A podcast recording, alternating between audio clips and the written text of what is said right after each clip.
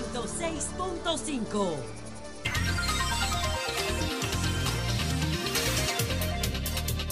Las 2.34 minutos aquí y en todo el país. 18 de septiembre, la fecha del natalicio del coronel Rafael Tomás Fernández Domínguez. El soldado de la patria, el soldado democrático, que ha sido reconocido con el debilizamiento de dos estatuas y un monumento en la autopista de San Isidro que lleva su nombre. Yo me prometí hacer un programa desde allá. Es uno de mis paradigmas en la historia nacional. Entonces hoy Alejandro 19, ¿verdad?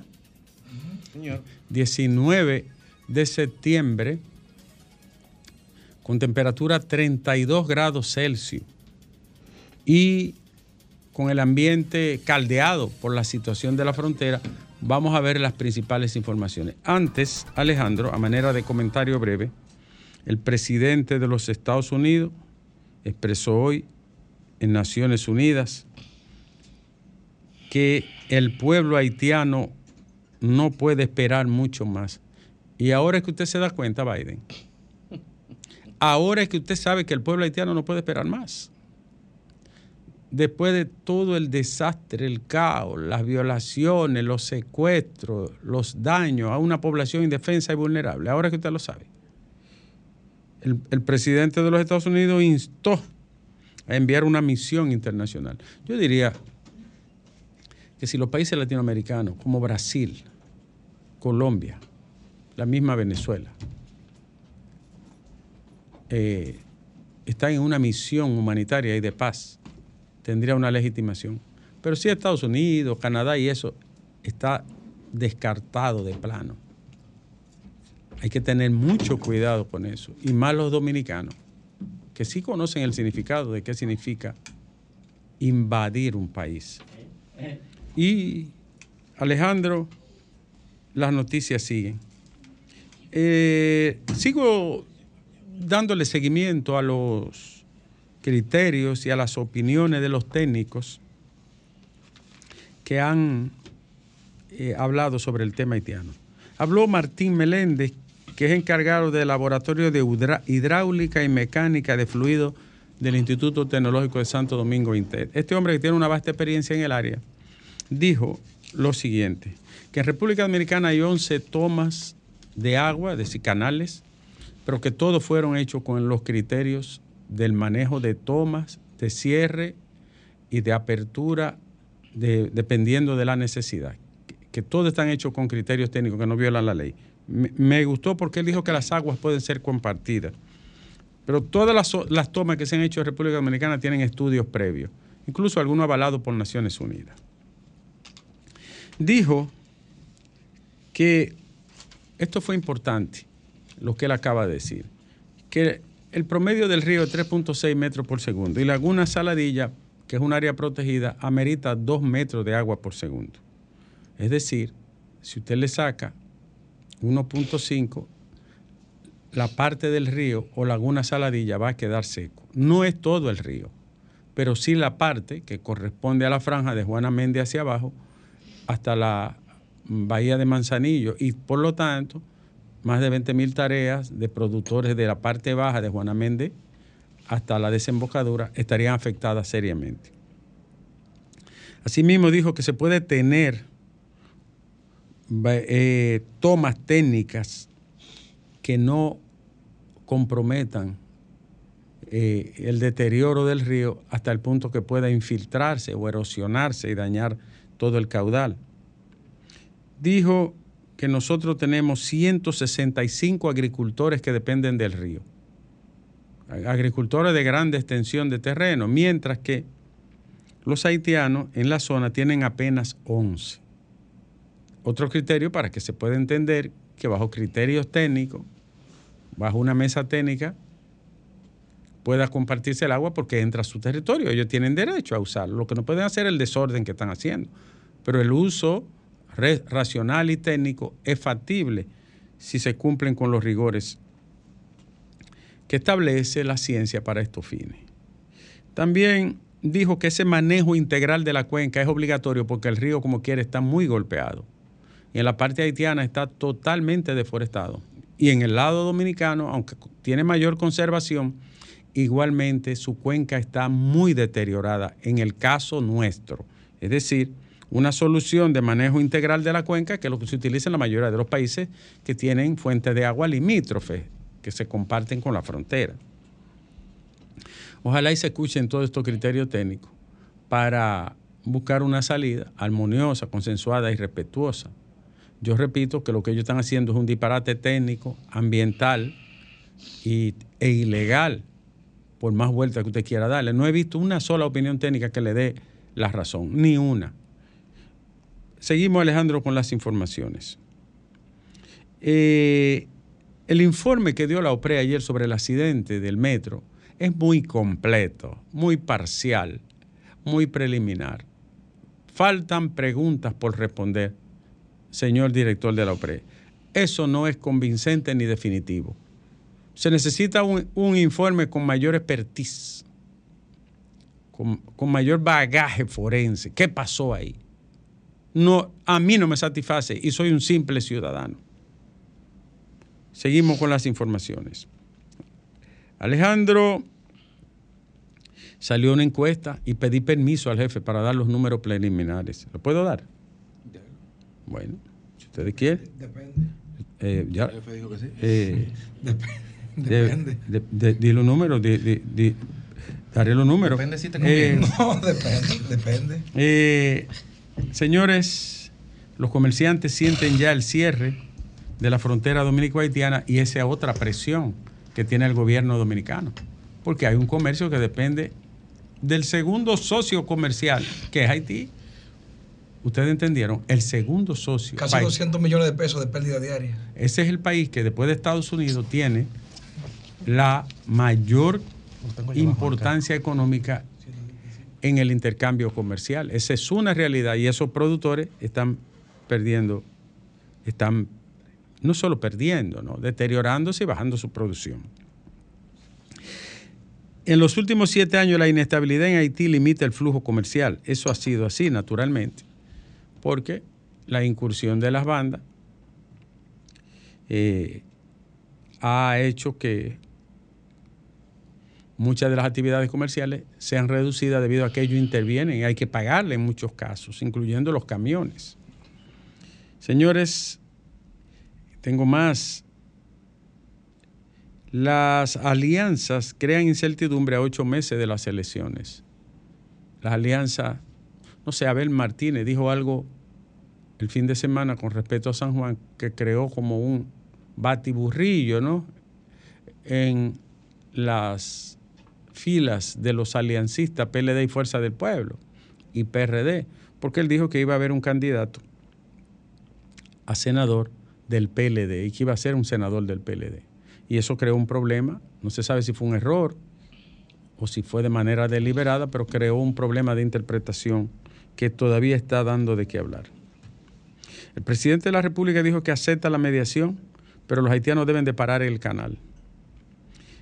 Eh, Aníbal de Castro publicó hoy un artículo sobre los riesgos de la República Dominicana de meterse en un callejón sin salida ante un país que está es un artículo muy profundo ¿no? y serio desde el punto de vista de, la, de los riesgos y las eventualidades que pueden desprenderse de una situación como es esta tan compleja y tan difícil. Eh, no solamente como analista, sino también como diplomático, ¿no? que es, muy importante. Sí, claro. También República Dominicana rechaza la petición de la ONU de reabrir la frontera.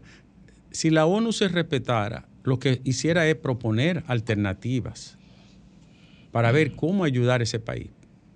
La ONU no tiene vergüenza ni moral para hablar de nada, porque es un grupo de vive bien que le importa lo que pase en Haití y en los países que se están desangrando.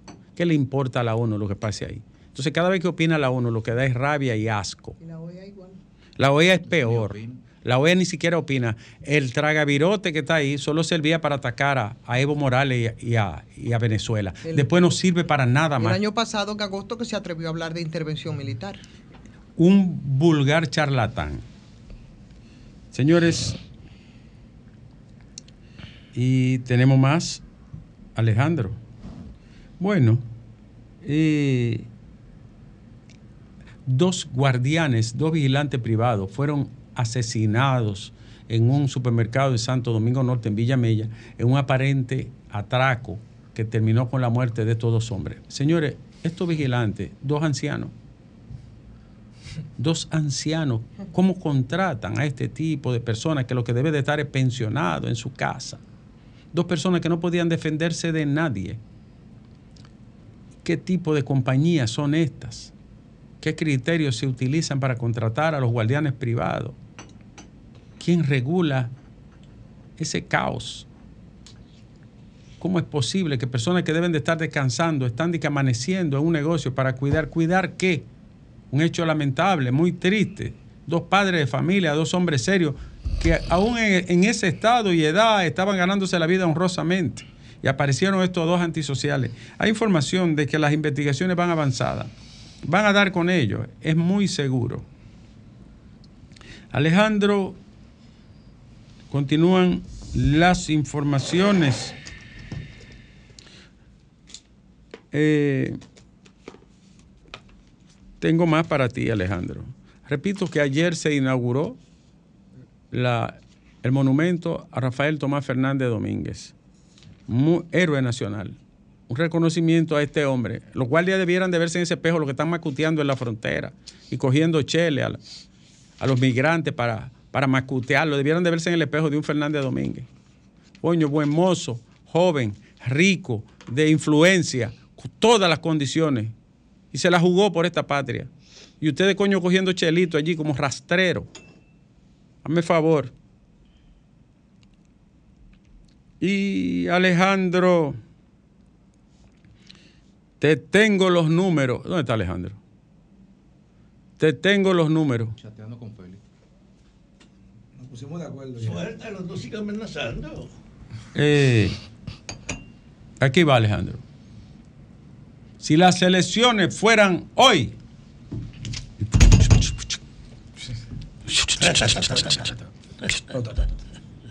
Llévame, Alejandro.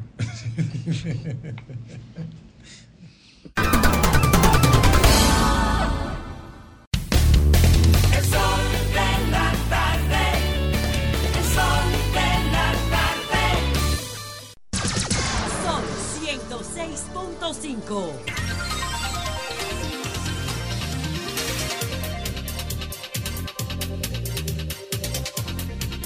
Bueno, sí salió seriamente, salió la encuesta eh, ADC, ¿verdad? ACD, que es la encuesta de eh, proceso, siete días, los muchachos de color visión, y salió. ¿Qué dice esa encuesta, Alejandro? Midió, te voy a decir brevemente qué midió. Aquí está, los partidos políticos. Midió las intenciones de voto y también midió los problemas. Te voy a hablar de los problemas primero, Alejandro. Violencia, delincuencia, robo, inseguridad ciudadana, 35.6% como el principal problema del país. El alto costo de la vida, 33.8%, el desempleo, 7.2%, la migración, 4.5%, los apagones, 1.3%, pobreza, salud, educación, más o menos 1%. Alejandro, percepciones de la población sobre la inseguridad ciudadana. 40% ha bajado, 26.9 ha aumentado y, un 32 dice que se mantiene igual. Aprobación del presidente de la República. ¿Aprueba usted la gestión del presidente Luis Abinader? 38.6 la desaprueba, 59.3 la aprueba. El comportamiento, dice esta encuesta ACD Media, desde febrero a la fecha es casi el mismo promedio de aprobación. En, este último mes de septiembre 59.3, en agosto tenía 61.3, es decir, bajó dos puntos. Pero en mayo tenía 58.7. Eh, ¿Habrá una segunda vuelta, una primera vuelta, Alejandro? Alejandro, ¿qué, tú dices? ¿Hay una o hay dos, Alejandro? Dice Alejandro que hay una. Entonces, los votantes dominicanos dicen en un 68.1, atención Salvador Sánchez, 60.8, perdón, que habrá una sola vuelta. Clima electoral, eh, ¿por qué partido? Esta pregunta es interesante. ¿Por qué partido votaría para la alcaldía? ¿Por la fuerza, la alianza de la fuerza, el PLD y el PRD o por el PRM? 50% en la alcaldía votaría por el PRM, 38% por la fuerza, el PLD y el PRD, que es la alianza. En cuanto a los senadores y diputados, el PRM 49 y la fuerza, el PLD y el PRD, que es la alianza, un 38.2. Si las elecciones fueran hoy, ¿por quién votaría? Abinadel 51.2, Leonel 26.3, Abel 14.3.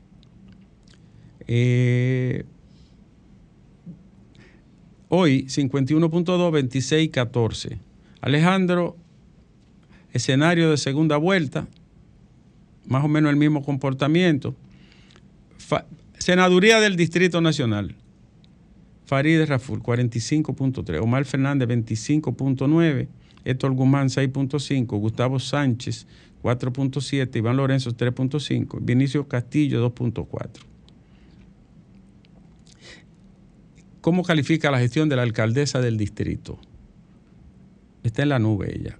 Bien, 43.5. Muy bien, 28.2. Regular, 11.8.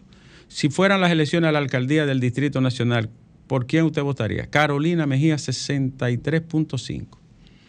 Domingo Contreras, 14.7. Rafael Paz, 11.8. Y ninguno, 3.5. Yané Camilo, nuestra amiga, 1.2. Partidos políticos. ¿A qué van ellos, Alejandro? Los tres jinetes del apocalipsis. PRM 46.4, PLD 19.1 y Fuerza del Pueblo 16.6. El PLD desplazó a la Fuerza del Pueblo como partido en el segundo lugar. Recuerda que estaba arriba la Fuerza, ¿no? El, PR el PLD tiene 19.1 y la Fuerza del Pueblo 16.6. Y te tengo otro dato, Alejandro. ¿Está usted de acuerdo que se va la luz, que hay apagones o no hay apagones? Mm, ¿De qué maldito apagones? Me están hablando a mí, Alejandro, San Antonio.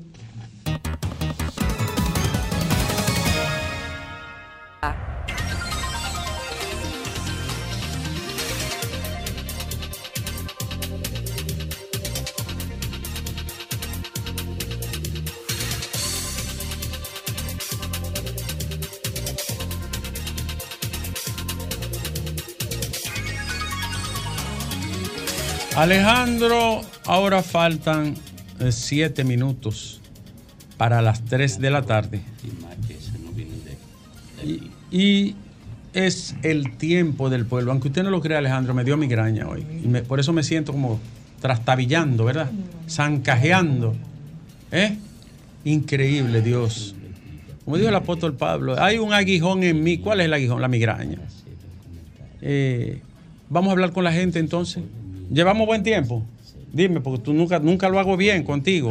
¿Llevamos buen tiempo? Pregúntame a mí. ¿Llevamos buen tiempo? Muy buen tiempo. Ah, por eso que me gusta que tú estés aquí. Entonces, hablemos con la gente a esta hora, cuando faltan siete minutos para las 3 de la tarde. El pueblo se expresa. Buenas, de- buenas tardes. nieve, domingo. Hola, hola, hola, 22, ¿cómo está? Todo bien, estamos aquí calladitos oyéndolo a ustedes. Gracias, 22. Oye, Nieve, yo no hablé ayer. ¿Ahí vos está ahí? Sí, te escucha, claro. Oye, yo hablé, yo tengo que vender mi, mi fruto, mi producto que es mío. Oye, el domingo pasado Sí. estuvo de visita en el circuito Lago Enriquillo. ¿Quién? Eh, estuvo por aquí a ver Martínez. Ay, ay, ay, ay, ay, ay. Se estremeció la región del lago. Subió un metro el nivel. Oye, Nieve, Nieve, Sí, yo tengo derecho a la vida a, a vender mi producto. claro que sí. Yo lo vendo por encima de todo. Aunque sea el voto mío, el mío y más voy a votar por Abel. Gracias, Oye, gracias, Oye gracias. lo que le voy a decir. Yo también. Esto Y yo también. Digo, yo tampoco. No, yo también. Este, también me sorprendió por la inmensa cantidad de personas que recibieron a este candidato. No tanto eso, no. Junto al senador y aspirante a la posición, Valentín Medrano, junto al diputado y actual candidato otra vez diputado, Gadi Corporado, junto al ex diputado Remilio Santana, junto al alcalde y aspirante a la posición, Jorge Lín García, y junto a los demás precandidatos de la provincia de Independencia. Las cosas hay que decirlas como son. Digo, ¿por qué? Sí. Se dio un pequeño accidente en Duvergé, que le voy a hacer un llamado de amigos, hermanos, que nos criamos juntos aquí en Duvergé. Todo el mundo tiene derecho a, a proclamar y apoyar el candidato colombiano. Hubieron personas, algunos, no todos, desaprensivos, que intentaron buscar problemas con un agitamiento. Algunos. Algunos, no fueron todos. PRM, Gracias, que se dieron 22. la tarea de bloquear un poco la cosa. Mis hermanos, todo en la- en los políticos, toda la vida pasa y todos somos nacidos. Gracias, 22. Algunos, no fueron todos. ¿eh? No, no. Buenas tardes, este es el sol del país. Sí, buenas tardes, Domingo, doctor Nieves. Buenas tardes, señor. Jiménez de Villamella. Adelante, señor Jiménez.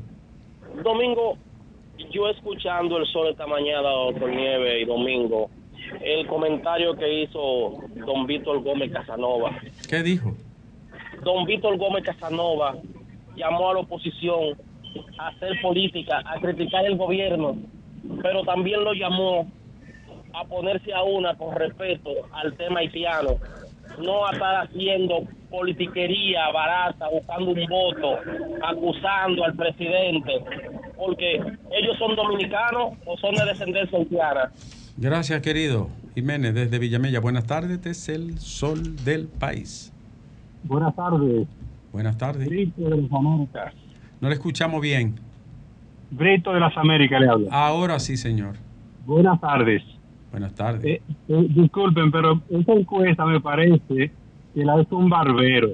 Y yo me quejo de esta emisora porque me tengo mucha pena en vista de que no sé qué va a pasar después del 20 de mayo del 24 cuando todos los pronósticos que se dan ahí sean totalmente adversos. Bien. Por estar publicando todo lo que le mandan. Está bien, hermano.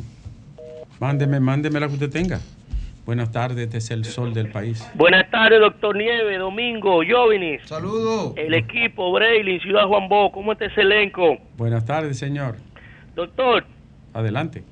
ya la parada, la estación del metro Joaquín Balaguer ya está funcionando. Ya las personas con discapacidad podemos utilizar sin problema. Ah, ¿qué problema tenía esa? Oh, pero las escaleras estaban apagadas, tenían como cuatro o cinco días y era imposible para un usuario de silla de ruedas, para un discapacitado visual, usar la, eh, la instalación.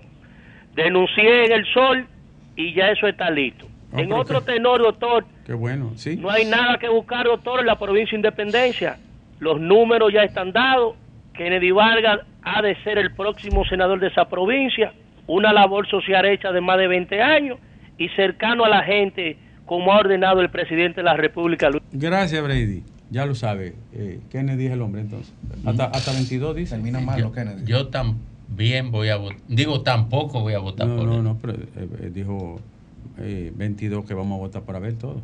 Eh, yo tampoco. Estoy 100%. Ahí nada más. Todos vamos a votar por Abel. ¿Y tú votas en independencia? Todos, no importa, votamos Yo voy a aquí. Por Abel. A ver si voto por él. Bien por ti. Buenas tardes. Sí, buenas tardes. Adelante. Le, hablamos, le habla José Jiménez de aquí de Newark, New Jersey. Adelante. Sí. Eh, para decirle que estoy muy satisfecho con el desarrollo de este programa. Eh, ustedes están bien preparados todos. Enviarle un saludo especialmente a Ricardo Nieves. Muchas gracias, señor. Eh, sí, a la heroína eh, Ivonne Ferrera y a ese señor ahí, ese héroe también de la revolución de 1965, Fafa Tavera. Un saludo especial a ese señor y para decirle que veo su programa todos los días a ustedes y nosotros aquí estamos muy contentos con nuestro presidente Luis Abinader que lo apoyamos en todas las medidas que ha tomado y vamos a votar en el próximo año por él por cuatro años más. Por... Y Gracias, yo querido. tampoco. Eh, a propósito, Buenas tardes. en la Buenas primaria del PRM en, en Nueva York ganó Cirilo, Cirilo Morón. Buenas tardes. ¿Quién es Cirilo Buenas- Morón? El amigo. Adelante. El amigo. Yo no sí. me acuerdo de Qué, él. Sí. qué- qué pena, Colaborador de la que tú marcha. tengas ese dolor de cabeza tan Ah. Mi fuerte. amor, ¿cómo tú estás? Yo bien de Pero tú estás no perdida. me- ¿Y qué es lo que no te me- pasa? Tú no nos quieres Ay, ya. es que Dom- Domingo me tiene caliente ahí. Pero tú, tú eres la dueña de, de- de la mitad de la silla donde yo me siento. Yo creo que sí, de tu corazón una mitad, la otra mitad de Juana. Así mismo. El Oye, lado corazón. izquierdo es de Juana y el derecho es tuyo. Un poco más dulce para que no te revolte ni chocolate. No, me, me comí un queso ayer y de que como lácteo me pasa eso. También. Ay, ya ay, lo sabes. Oye, corazón, yo entiendo que, no sé, el presidente lo hemos apoyado con el asunto de Haití, pero, pero, ha habido un poco de marketing político. Yo creo que esto al Yo final también lo creo. va a ser un boomerang. Eso que está pasando, que pasó en la universidad donde él estaba allá, que nos sentimos todos muy mal. Porque nos yo me, mira, no soy de él, pero me sentí mal, me sentí incómoda por la falta de respeto y por el concepto que se escribió ahí. Pero yo siento que esto va a tener que manejarlo un poquito mejor. Le puede dar unos puntos ahora, pero los problemas del país, mira lo que pasó con el metro, mira lo que pasó con los vigilantes desde los ley. O sea, los problemas del país y esos funcionarios que están en esas condiciones le dan una galleta en la cara a la reelección. O sea, no hay forma que por más que ponga un motivo para relanzarse, lo que está pasando en el país es muy fuerte. Los quiero mucho. Gracias, querida. Yo sobre lo que dijo la joven ayer en, en Colombia. Señor, este país es uno de los países menos racistas. Aquí hay prejuicio y hay gente que puede hasta odiar, pero hay gente. Pero el país, el grueso del dominicano, imposible. Es una falacia, una falta de respeto eh, y es un abuso contra el país decir que es un país racista y que se aplican normas racistas. Dijo que se aplican normas racistas. Su país sí, su país sí, que, que, que firmó la independencia en la espalda de sus esclavos. Este país no. Es más, ni en la colonia aquí la esclavitud fue fuerte. Imposible. Buenas tardes.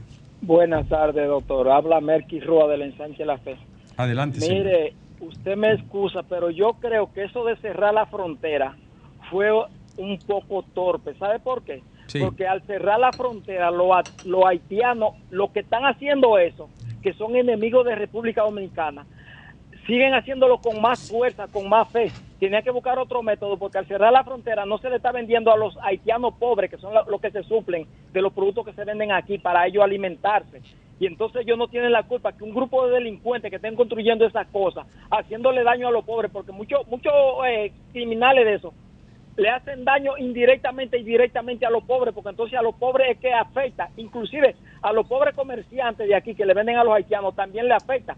Señor presidente, ellos iban a continuar haciendo eso, tenía que buscar otro método, pero no cerrar la frontera, siga comercializando y con los beneficios que dé los productos que se le venden a ellos mismos, junte y, co- y construya una, una presa y trate la forma de desviar el río para que, que la, parte, el- la parte donde le- ellos hicieron el canal no le llegue agua. Gracias, querido. El de- no podemos desviar el río. Violaría la ley y el tratado y todos los tratados. El río no se puede desviar. A- Ayer en Elia Piña agarraron una, una guagua llena de haitianos ilegales traficando. Puede ser, van a, van a cruzar. porque Pero la frontera está cerrada, no puede, son- no puede haber tráfico. Pero cruzan la de Estados Oye, Unidos. pero cruzan la de Corea del Norte. La de Corea del Norte. ¿Qué le pasa en. Corea del Norte? La de. Corea del no, Norte. lo que te cruzan. quiero decir es que por más- la pueden sellar con, con ojiva nuclear y se va a meter gente siempre. Buenas tardes. Buenas tardes, Eh, Ricardo. Adelante. La semana pasada, eh, Domingo hizo una denuncia sobre una situación, que están, un abuso que están cometiendo los militares cuando están agarrando a los haitianos. Yo, Dígale yo la hice le- también. Dígale a él que le, que le sume un destacamento que haga en el almirante. 15 mil pesos están cobrando por estar En el almirante, Sí, atención, es- jefe de la policía, Sí, que vaya órgano allá, del es Estado. un- un Averigüen si esa denuncia que está haciendo el ciudadano tiene base y que esos delincuentazos que están allí le están cobrando eso a esas personas. Averigüen eso, porque yo sé que hay mascuteadores. Yo lo vi en el Sancho Sama mascuteando a una patrulla de delincuentes, porque el que hace eso es un delincuentazo y los hay varios. Buenas tardes. Tocayo, ¿cómo estás? Hola Ricardo, ¿cómo va, cómo va todo? Todo, todo bien, Oviedo, Mirador Sur. Adelante. Un abrazo a Fafa, a Domingo, a todos, a todos. A nieve y es suficiente. Eh, eh, Tocayo, mira, eh, sintonicé 10 minutos tarde, una multa para mí el programa hoy. Eh, antes de tú colgarme, tú me puedes dar los datos de la, de la encuesta que tú estabas diciendo. Eh, Pero, de- ajá. Pero es larga, es larga. Eh, eh, no, no, la, la presidencial.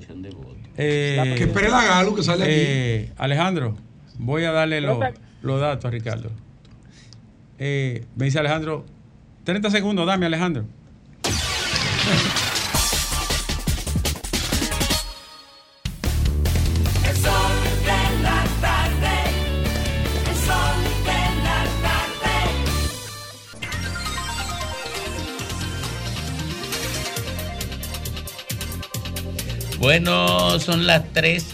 3:13 minutos. Por ahí viene RD Elige, zumbando. Que llegue ya, que desde llegue como, Nueva York. como le decía el difunto. A- atención, Antonia.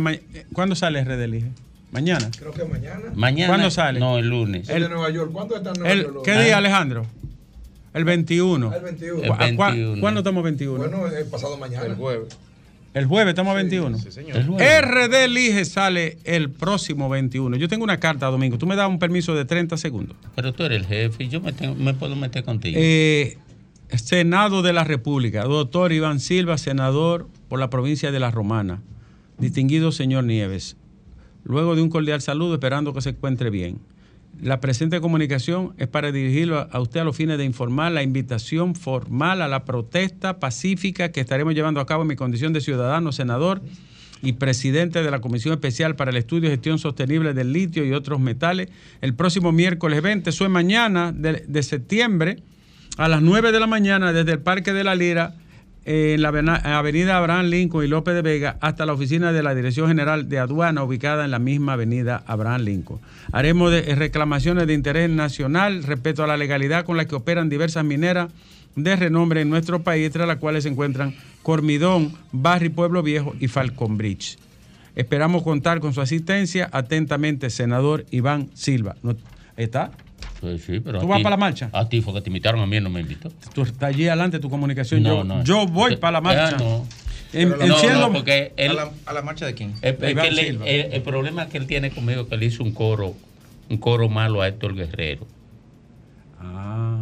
Un coro malo. Se puso a hacerle coro. Ah. Sí, pero eso se deja pasar. ¿Lo dejo pasar? Sí. Bueno, Yo- Héctor te amigo Tú me das muchísimo. Él tú me das muchísimo voy si yo te lo dejo pasar. Mire, tú no sopo- yo nunca te he traicionado. Eh, pero boche. Bu- bueno, Boche, yo prefiero que lo- tú me traiciones en un boche. Porque tú te lo has ganado. Oye, y Fafa, tú le das muchísimo boche a Fafa. pero ese se lo he hiper ganado.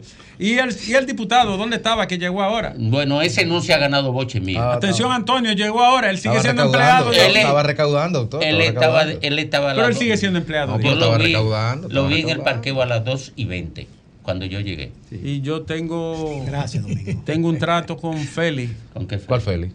Con Félix Lajara. Ah. Ah, no, es un príncipe. Él está a tu lado, pero. Es el único que sirve. Te, ta- El- te tenemos el agua puesta. De lo que tú has tra- de lo que tú has traído, el único que sirve. El único, el único Félix que sirve. Nos vamos entonces con uno que sí sirve. Concho, le ha servido mucho a este Fui- país. fuiste a- al acto de, de- de Fernández Domínguez y al debelezamiento de su estatua. Él- Voy a hacer eh, una explicación porque yo fui el orador invitado. ¡Ay, Él, excelente! él- es un coso, él le hace coro a, a- a Manuel Jiménez. A No, no, le pasa que el acto Manuel tuvo visión. en- esa avenida se llama Fernández Domínguez. Sí, no, Bueno. pues yo estoy de acuerdo con él. Sí. Pero tú sabes que Rafa, Rafael Fafa Tavera le hace coro a todo lo que dice. Ahí está el tanque, como el que quitó Fafa. No ¿Y puede dónde recuperaron ese tanque? Un MX, ¿dónde? Eh, Fafa le quitó el tanque a un, a un. Eso no se puede decir en el aire. Ya, no. per- ya, per- ya prescribió. Eh, ya prescribió. claro. Ese no coge ni pelliquito ya. Hasta, hasta- hasta si lo hubiera matado, hubiera estado prescrito. Don Rafael Papa Taveras, héroe nacional. Realmente ayer yo solo hice un- una referencia que se celebró el acto, pero creo que merece que compartamos con nuestros oyentes el alcance y la significación de una iniciativa del Ayuntamiento de Santo Domingo Este de preparar una especie de espacio patriótico que comenzó con una estatua del coronel Fernández Domínguez, el tanque en lo que él se apoyó en enero de 2062, del 62, para detener una especie de interferencia militar de Rodríguez, el coronel Rodríguez, que en aquel momento suspendió la vigencia del Consejo de Estado que se había establecido para que organizara las primeras elecciones después de Trujillo. Y ahí dio la primera demostración pública el coronel Fernández Domínguez cuando detuvo al coronel Rodríguez e impuso la restauración del Consejo de Estado para que siguiera el curso de preparar las elecciones. Marcó entonces el hecho de que a nivel de las Fuerzas Armadas era el oficial en cuya conducta podía pensarse para que se asegurara el cambio, el desafío, la modificación a fondo de unas Fuerzas Armadas forjadas al calor de Trujillo en la sumisión y en la obediencia. Él rompió eso. Pero lo grande es que él fue entonces escogido como el asistente militar de Juan Bosch. Y en los siete meses que Bosch estuvo en el poder lo acompañó en cada paso y se compenetró profundamente con la propuesta que Bosch encabezaba de establecer en el país de verdad un régimen democrático. Aunque Bosch, sin referirse a eso, no podía pasar por alto que estaba hablando de una estructura estatal sostenida a nivel del poder militar por una estructura de servidumbre la dictadura y por una hechura real del espíritu de concentración trujillista. Fernández Domínguez era hijo de un general, Ludovino Fernández, que fue uno de los soportes fundamentales de la dictadura, como lo fue Francis de su padre, que también fue compañero del padre de Fernández Domínguez. Y esa situación de que los dos tuvieron una escuela en el más alto grado de la sumisión y de la servidumbre, no fue un obstáculo para que ambos rompieran esa dependencia. Pero la Fuerza Armada era una institución penetrada de ese espíritu. Detuvo en enero del 62, pero no pudo impedir siete meses después que los militares tumbaran a Bosch. Y tumbaran a Bosch para evitar que se siguiera imponiendo las reglas que caracterizan a la democracia. Y entonces el coronel, que había tenido la comprensión y que había sido testigo de todo el esfuerzo de Bosch para iniciar sin alimentar choque ni desclasificar a nadie el camino democrático, se puso entonces, aunque lo sacaron del país la nueva fuerza del poder militar, él desató una corriente basada en el hecho de que había que retornar a vos el poder porque ese era el gobierno que el pueblo se había dado. Y tuvo acceso a decenas y decenas de oficiales. Y cuando su vocación tomó cuerpo y explotó la guerra de abril, él estaba fuera del país, pero pidió regresar. Logró un mecanismo internacional para volver al país y cuando volvió al país, nosotros que trabajábamos en la dirección militar del 14 de junio con Juan Miguel Román, nos reunimos con él, escuchamos su vocación y yo me sorprendí de la humildad de este hombre, de lo sencillo. Y sobre todo porque Camaño, que fue ganado por él para el compromiso, había sido puesto como presidente provisional en lo que llegaba voz al país. Y en mi presencia, Camaño le dijo, mire, el presidente tiene que ser usted, no yo, porque el que se merece como fundador este reconocimiento es usted. Y ese muchacho, con una humildad sorprendente, delante de todos nosotros, le dijo, no cree en ningún mecanismo que anarquice la situación. Esto se está construyendo así. No hablemos de eso. Y entonces, discutiendo qué había que hacer para darle continuidad a la lucha a la que él había llegado, se establecieron tres cosas. Primero, se había acordado, antes de que él llegara, que había que enfrentarse a tomar la fortaleza Osama porque estaba en nuestro recinto, a preparar la toma del cuartel de la policía y a preparar también la toma del Palacio Nacional. Quedaba pendiente en ese momento, sobre todo, el cuartel general de la policía y el palacio. Y fue una conclusión de todos nosotros de que el palacio tenía una prioridad política frente a lo que significaba el cuartel general de la policía.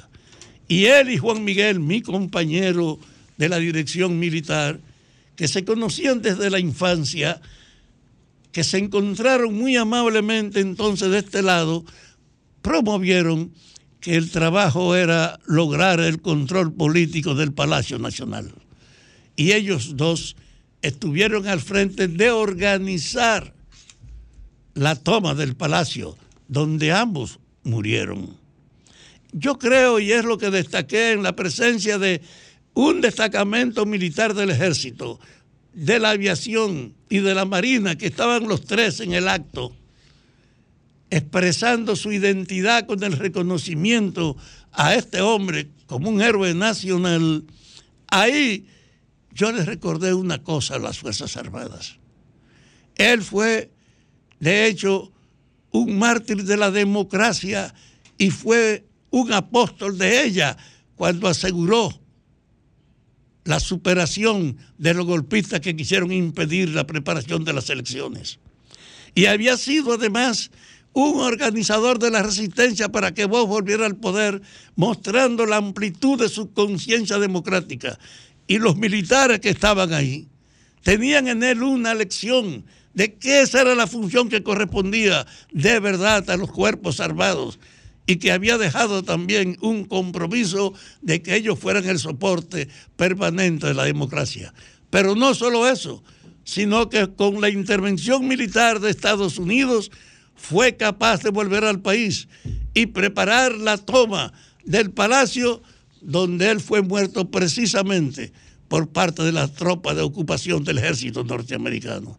Yo creo que la acción de que los militares estuvieran presentes, que un jefe de las Fuerzas Armadas hablara para reconocer al hombre, es una muestra de que Fernández Domínguez representa el más alto nivel de la lucha por la democracia y además por la defensa de la soberanía y que esas son dos banderas que con su ejemplo él dejó en manos de nuestras Fuerzas Armadas.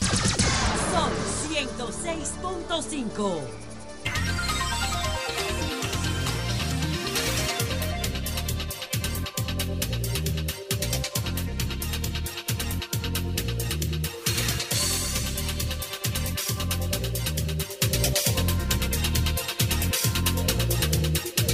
30 minutos aquí en el sol de la tarde y en todo el país. La reina del sol, Ivonne Ferreras. Gracias Domingo, saludos a todos los compañeros, saludos a nuestra República Dominicana a través de este sol de la tarde.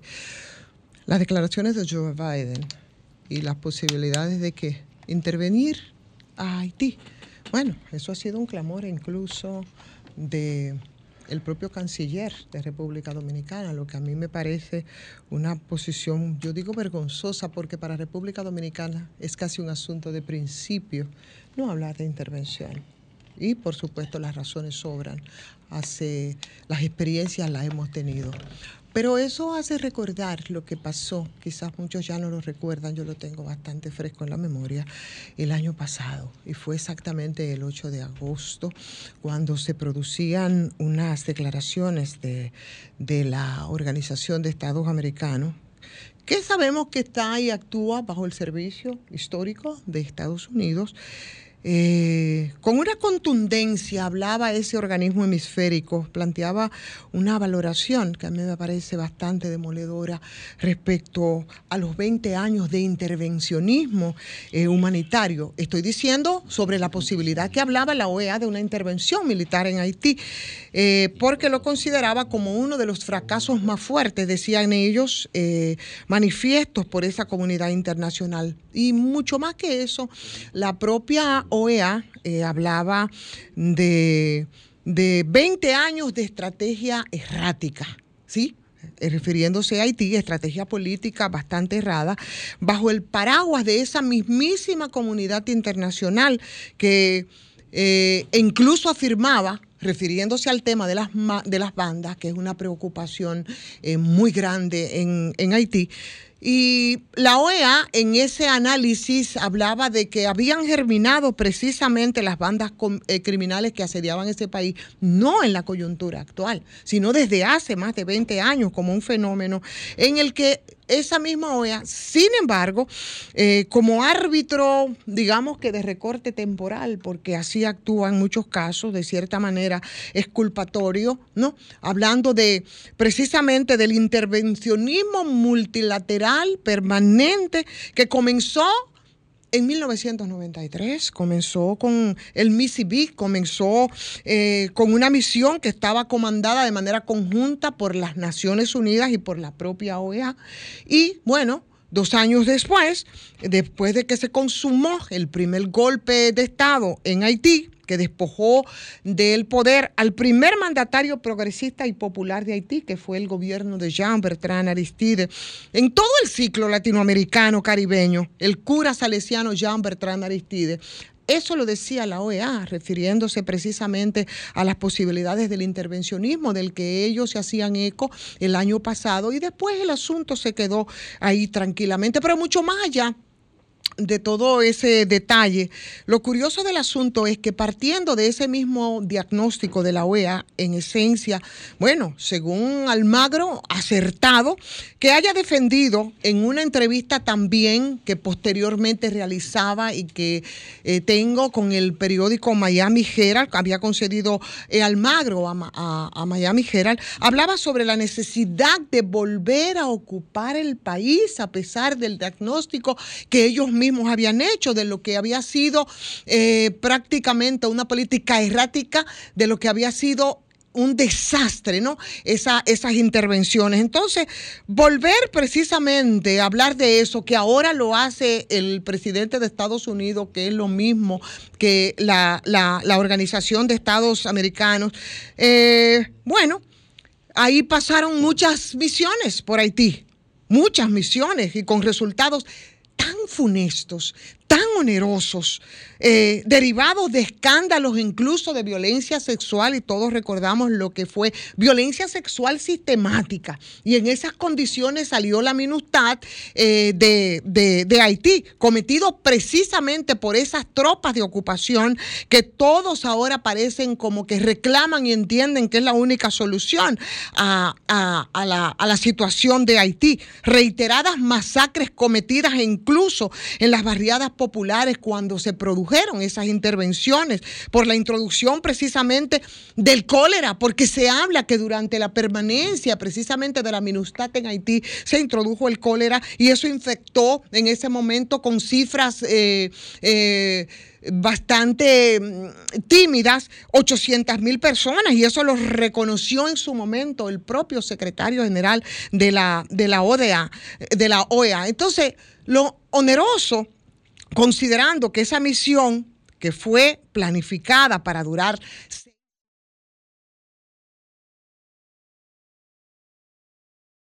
con un costo de 7.330 millones de dólares, que es poco menos de la mitad del Producto Interno Bruto en Haití. Esas cifras las hemos, hemos repetido porque ahora se está hablando de repetir también el mismo recetario intervencionista. Hoy se quiere justificar en medio, por supuesto, de ese descalabro que es completo, ¿no? De la seguridad que atraviesa eh, Haití. Y Claro, yo he escuchado a distintos analistas, eh, interesados o no, que mencionan, por ejemplo, el caso del magnicidio de Jovenel Moïse, que ya lleva dos años, por supuesto, fue en julio del año antepasado, como inicio de todo ese tema de la espiral de violencia, que es la principal justificación para eh, hablar de ocupación. Entonces, parece ser que se trata de una especie de tendencia, yo no sé si a corto o a largo plazo, que comenzó a consolidarse con la llegada al poder, el tema de las bandas del, del P- PHTK, ¿no?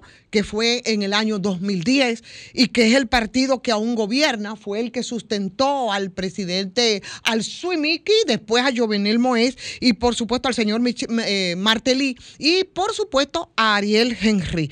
O sea que eso viene de alguna manera lo que están planteando Estados Unidos, lo que plantean eh, como solución, por supuesto, analistas eh, y gobiernos incluso de la misma región, viene a desbaratar una de las lecturas que la propia Organización de Estados Americanos, la OEA, había hecho respecto a esas intervenciones de esos organismos multilaterales. Yo, la verdad, cuando se habla de la situación haitiana, eh, y no fue, y fue exactamente con esa retirada de la MINUSTAC de Haití que esas tendencias de seguridad comenzaron a manifestarse, ¿no? Después de ese vacío, por supuesto, que se había creado en Haití. Entonces, sigo pensando que por qué es que la solución eh, no se le quiere hacer para, para ver cómo se salva o se puede recuperar un poco Haití. ¿Por qué la solución no se hace desde una mirada política? ¿Mm? ¿Hace cuánto que en Haití no se celebran elecciones? Yo creo que son casi más de seis, ma- más de siete años, ¿no? Porque lo que pasó con Jovenel, Jovenel Moïse no fue unas elecciones, eso fue un desastre. Entonces yo creo que es muy riesgoso volver a hablar de intervención militar que son, o intervención humanitaria, que no es otra cosa que un revestimiento de las mismísimas recetas criticadas por ellos, intervención militar que en Haití no ha resuelto ni va a resolver el problema.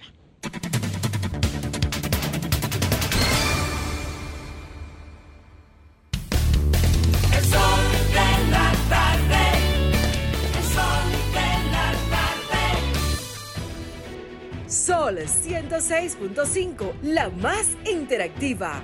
Una emisora RCC Miria. El sol de la tarde. El sol de la tarde. Sol 106.5.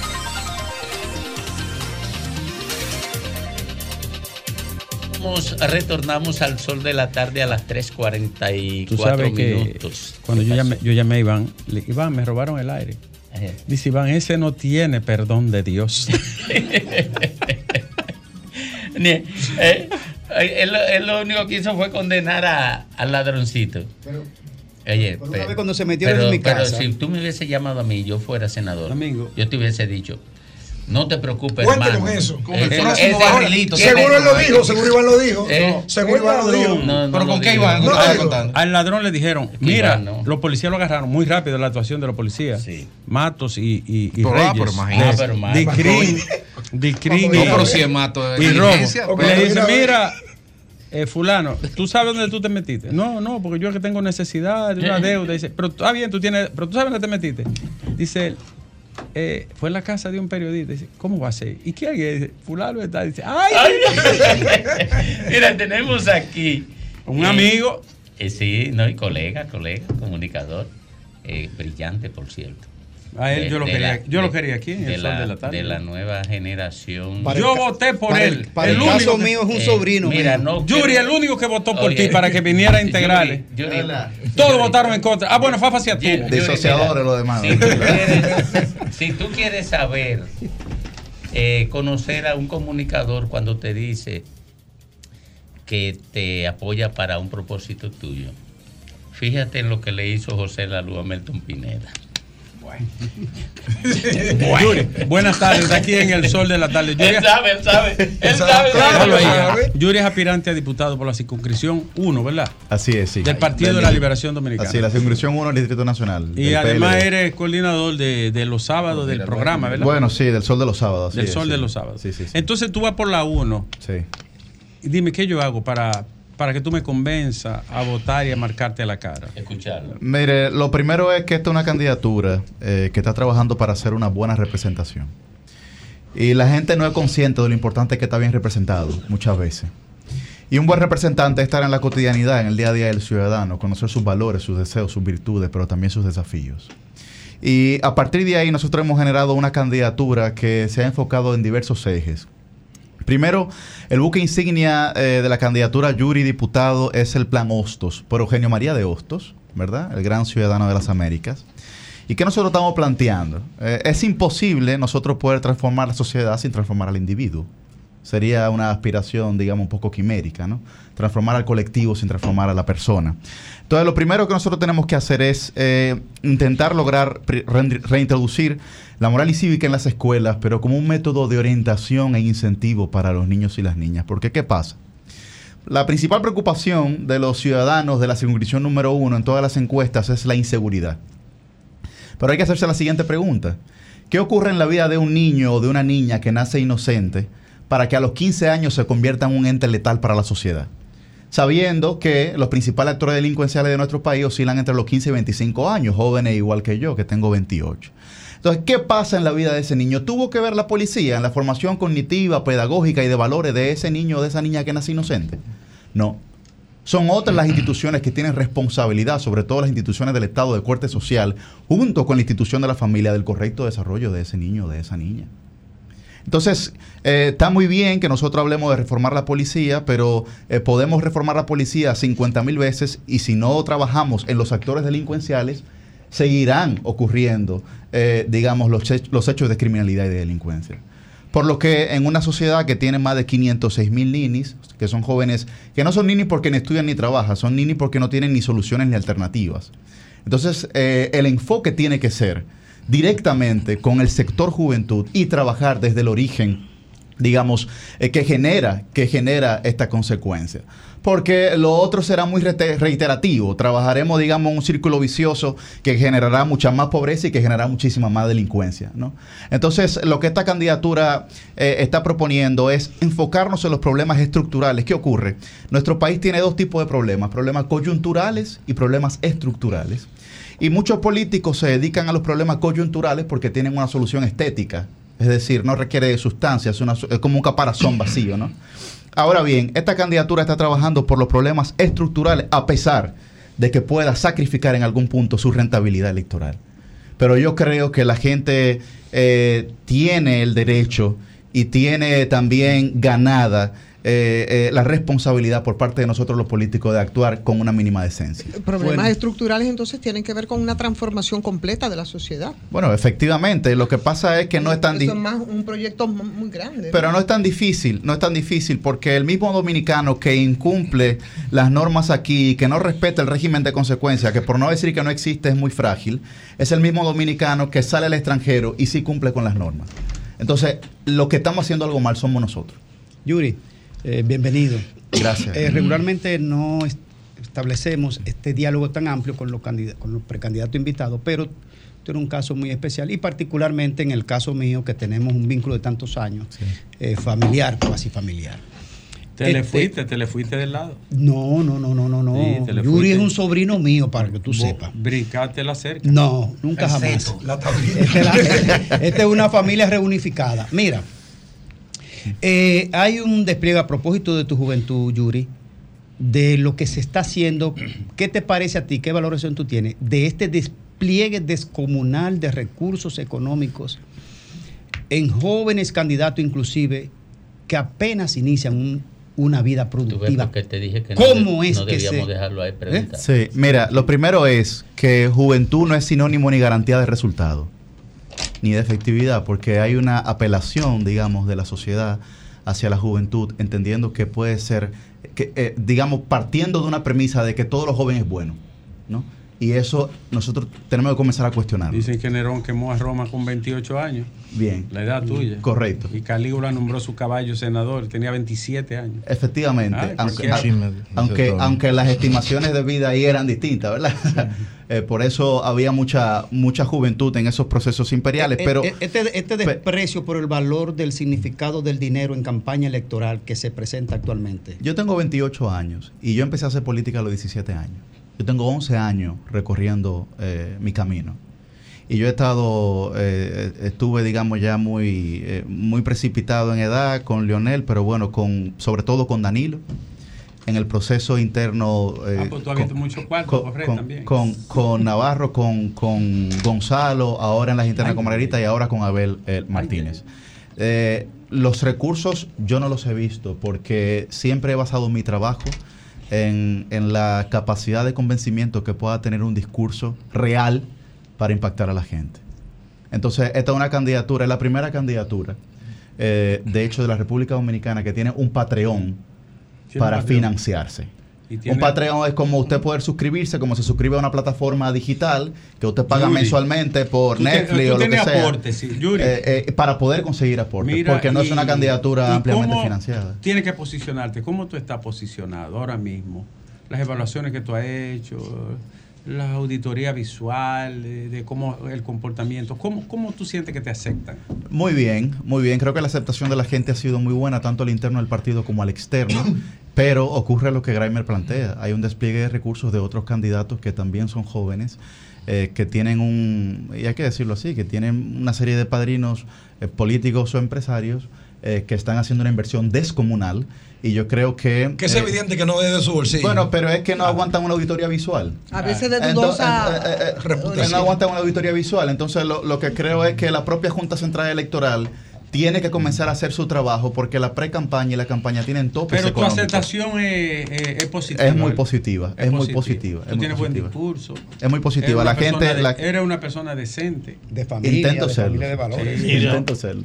En tu presentación, tú has dicho que estás concentrado en un aspecto estructural, Así es. una cuestión de fondo. El gobierno, en la plataforma que tiene, tiene un compromiso de refundar el Estado. Tú estás tocando un aspecto desde la infancia, cómo irlo construyendo. Aquí hay una necesidad de que la estructura política es una mierda. Y que es verdad que hay que hacer un esfuerzo por tratar de superarla.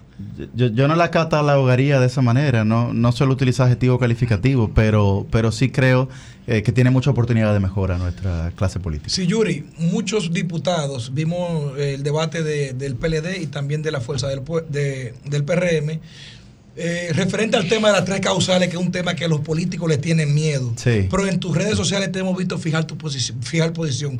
¿Cuál es tu posición para que nuestros oyentes puedan conocerte? Mira, yo, yo soy un hombre de fe, pero también soy un hombre de ciencia. Eh, y soy una persona eh, exageradamente respetuosa de la dignidad de las otras personas y, y- y sobre todo de la mujer. ¿Qué ha dicho la Oficina Nacional de Estadística? Que el año pasado se efectuaron más de 11.700 abortos en la República Dominicana. No sabemos en qué condiciones. Ahora bien, nosotros sabemos que el aborto y la interrupción del embarazo genera un círculo vicioso de la pobreza en este país que encabeza la tasa de embarazo en adolescente en toda América Latina y el Caribe. ¿Queremos obviar esa realidad? Bueno, la gente estará en su decisión, pero ignorarla no va a resolver el problema. Ahora, yo quiero ofrecer garantías a ambos sectores, tanto a los sectores que están en favor de las tres causales como a los sectores religiosos, con la creación del Instituto Nacional de Diagnóstico Materno, el INNADIGMA. ¿Y qué va a hacer? Primero, tener diagnósticos irrefutables basados en la evidencia para que la mujer pueda tomar una decisión consciente, pero también para que aquellas personas que ven su fe desafiada con la interrupción del embarazo sepan que solamente será eh, a través de certificaciones médicas que se O podrá sea, efectuar. ¿estás de acuerdo con las tres causales? Sí, estoy de acuerdo. Bueno, pero el pueblo de Dios tiene cinco causales, Israel. ¿Verdad? Gracias por venir. Muchas gracias a ustedes por recibirme, de verdad ¿cuándo- que sí. ¿Cuándo la encuesta? ¿Cuándo? La encuesta comienza a final de esta semana. O sea que Ah, la gente tiene que saber que si lo, si lo llaman, lo contactan, lo visitan, eh, si le ha parecido bien la propuesta de Yuri, pues decir que quieren que Yuri sea su diputado. Gracias, Yuri, por estar, aquí- por estar aquí en el Gracias sol de la tarde. Domingo, entonces la encuesta ya viene por ahí. Tenemos que traer Iván huyendo. Tenemos que mejorar los números. Eh, sí, Urgente. sí, porque estaba allí. Entonces, Te veo Grimer aquí. te veo.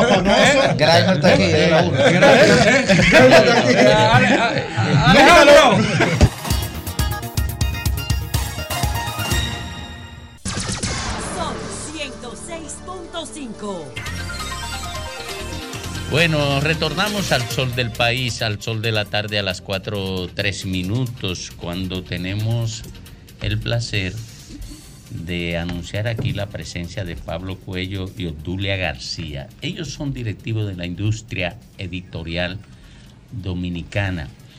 Esto a propósito de los ya casi cotidianos escándalos que se generan en las contrataciones de los servicios que dan este tipo de industria al sistema educativo nacional.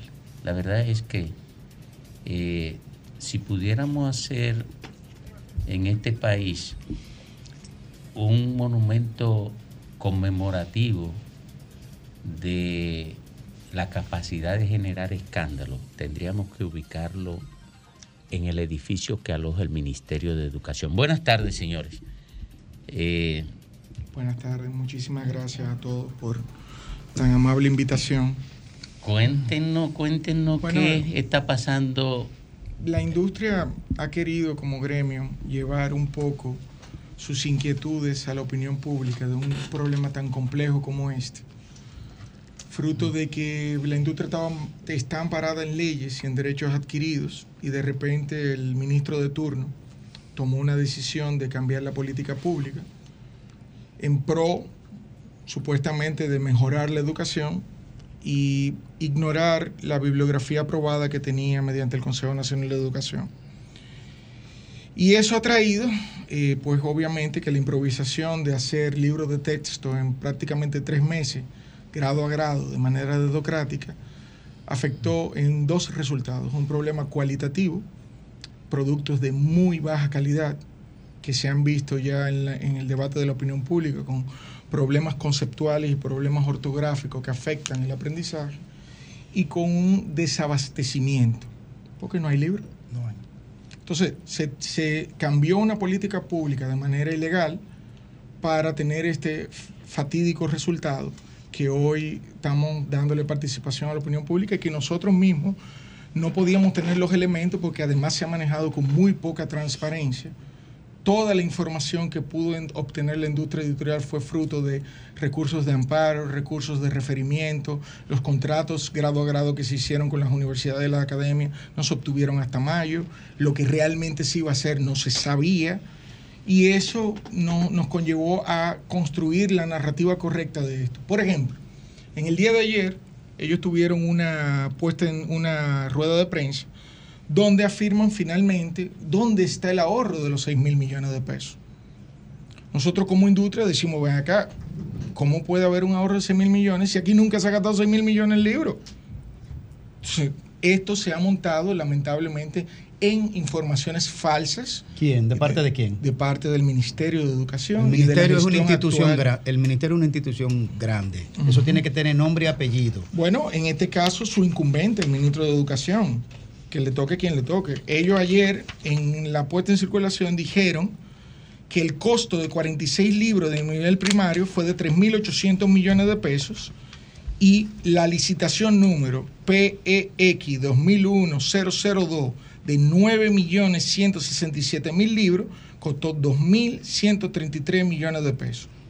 No ¿Cuándo se hizo la licitación? En el 2021. O sea, de lo que estamos hablando es que se hizo una licitación por 9 mil millones No, que no. ahora... No, no, no. ¿Cuánto? Dos mil No, no, no, en el 2021. Dos mil millones. Dos mil millones. Sí. Y un proceso competitivo de 10 empresas. ¿Y, el, ¿Y la de ahora qué monto alcanzó?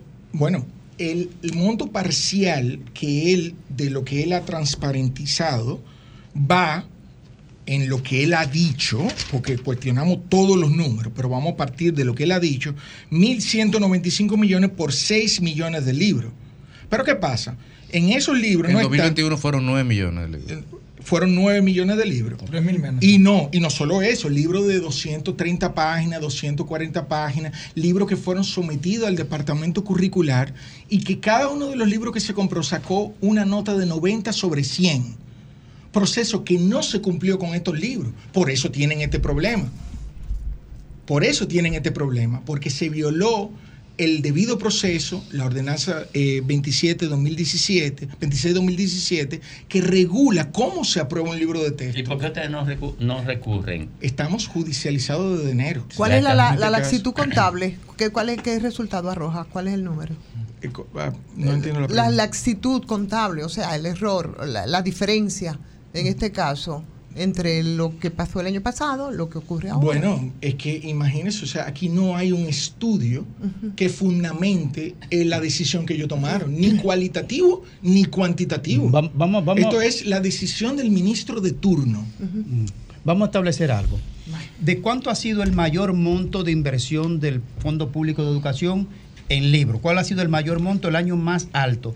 Y de cuántos libros estamos hablando y de y ¿Ustedes quieren, ahora. ustedes quieren que le diga la ironía? Por favor. El monto más alto que se ha invertido en un año fue en el 2021 bajo cuánto? esta de 2.133.000 pesos. Do- bajo ¿dos mil esta- millones? ¿Dos mil? 2.133 millones de pesos bajo esta administración que invitó a la ¿Cuántos libros? ¿Cuántos libros? ¿Cuántos libros?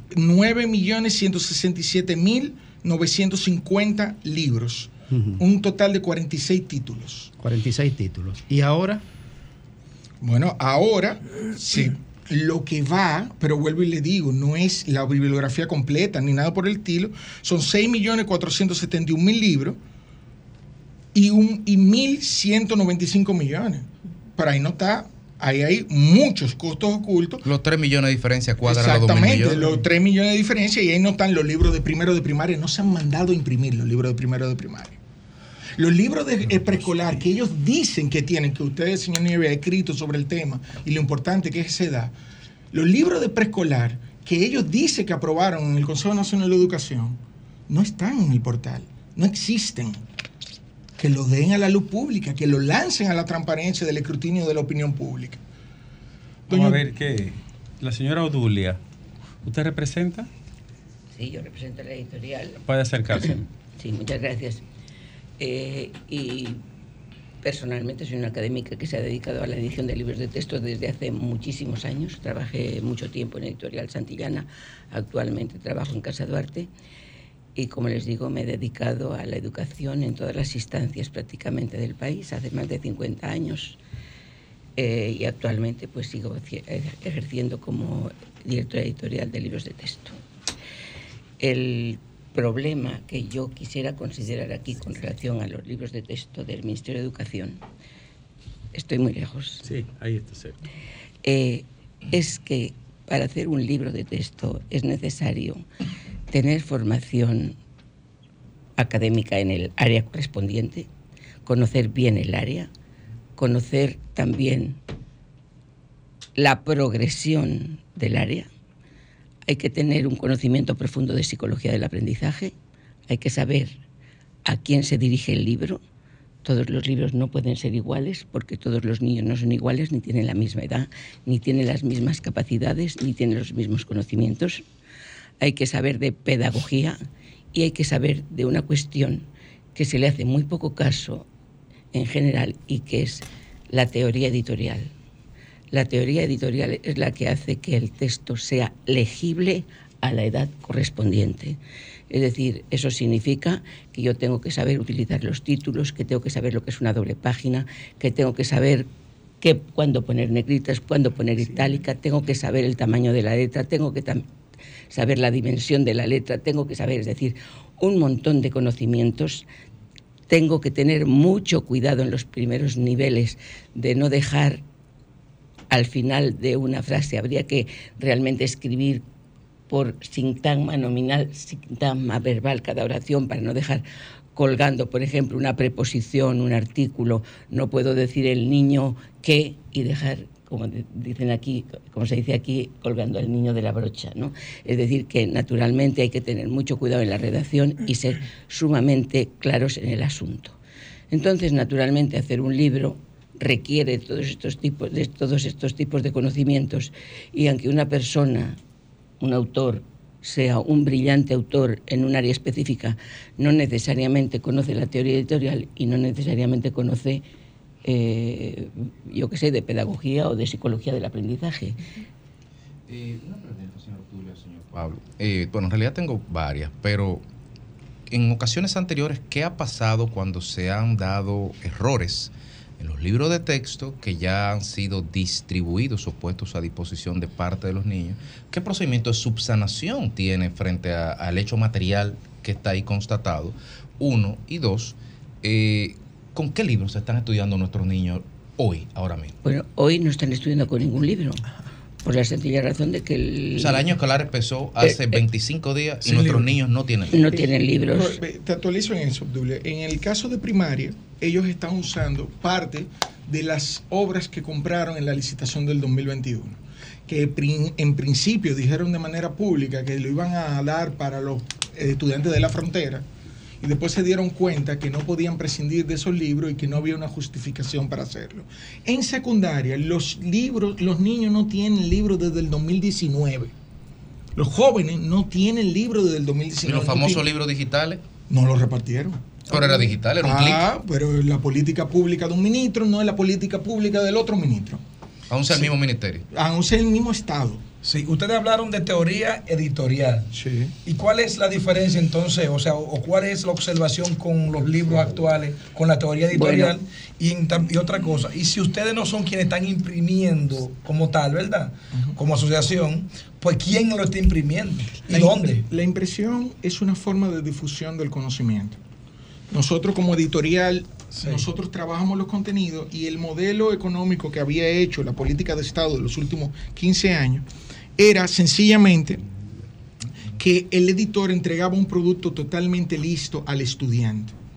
Yo quiero leerles tres problemas conceptuales para poner en contexto al público de manera sencilla.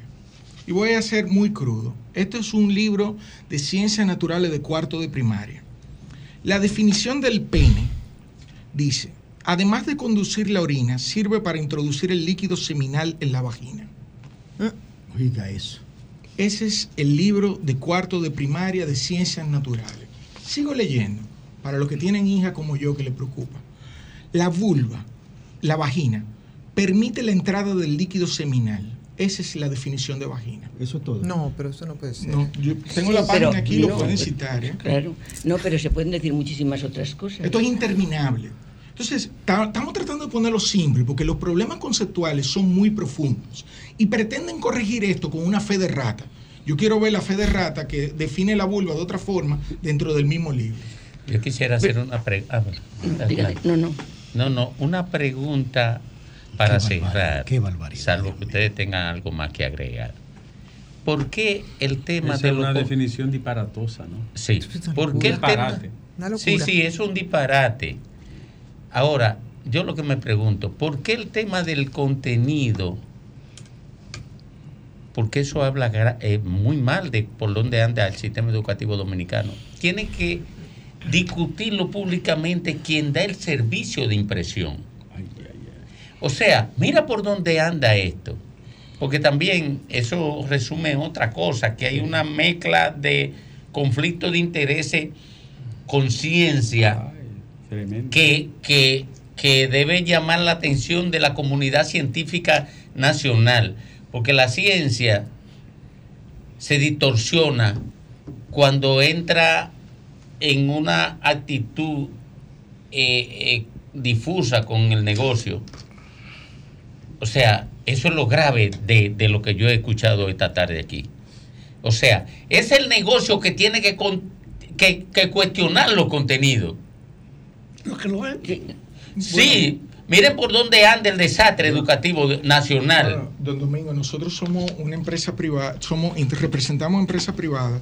Ciertamente que el Estado invirtió, eh, invitó a invertir Claro. en el sector público y dijo en el 2021, editores, traigan sus investigación y desarrollo que se copilan en un libro y díganos qué ustedes tienen para ser aprobado de acorde a las normativas educativas.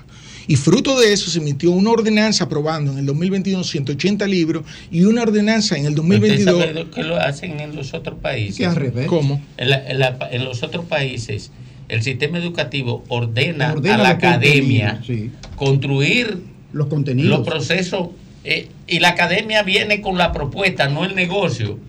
Oye, no el negocio, la academia viene con la propuesta científica, con la propuesta de conocimiento, con los sistemas de conocimiento a ser eh, eh, motorizados por el Estado. En Estados Unidos no se le ocurre al sistema educativo nacional consultar a otra a otros espacios que no sea la Universidad de Columbia, la Universidad No, de Harvard, perdóneme, o Yale, perdóneme, o- don Domingo, yo no, no, no quiero entrar en un debate, pero cuando es bueno edificarlo, cuando esto pasó, una de las justificaciones que se tenían es que este modelo que ellos estaban intentando implementar como una política pública individual del ministro se hacía en otros países.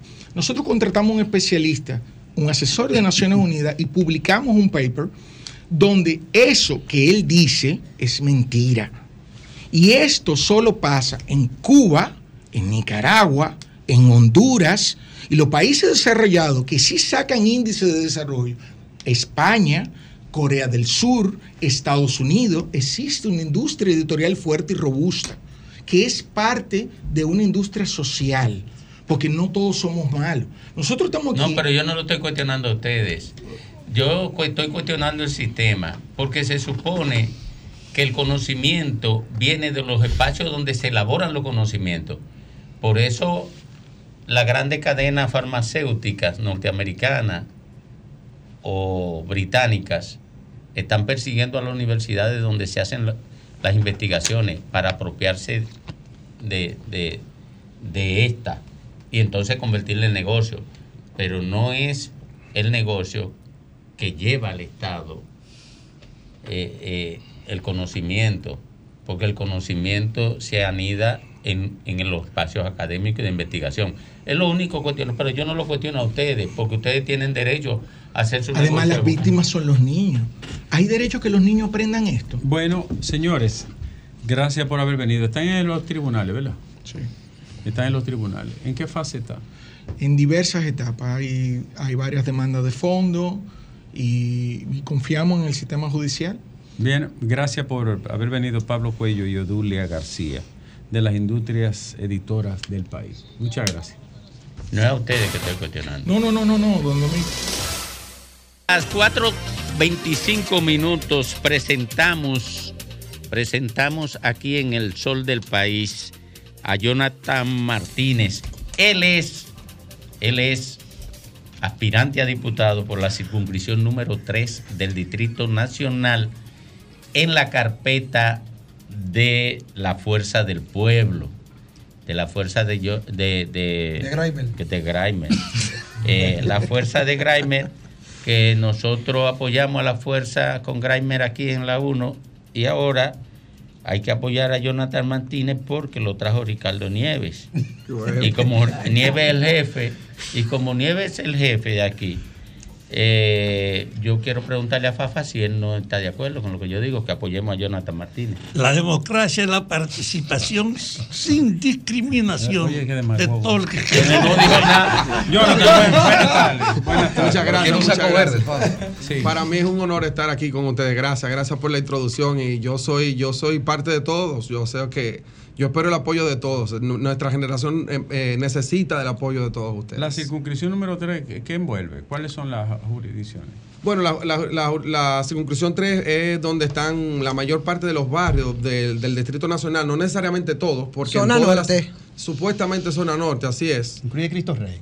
No, Cristo Rey está en la 2. No, ese 2. Pero en la 2 y en la 1 también hay barrios, pero nosotros estamos compuestos en la totalidad por barrios, excepto por la ensanche Luperón, por ahí está Capotillo, Simón Bolívar, 27 de febrero. Gualey, 27 de febrero, Los Guandules, La todas las villas, Villa María, Villa Francisca, eh, Villa Consuelo, Villa Juana, eh, Simón Bolívar, Las Cañitas, La Sursa, la es la más 42. grande. ¿Mm? Es la más grande.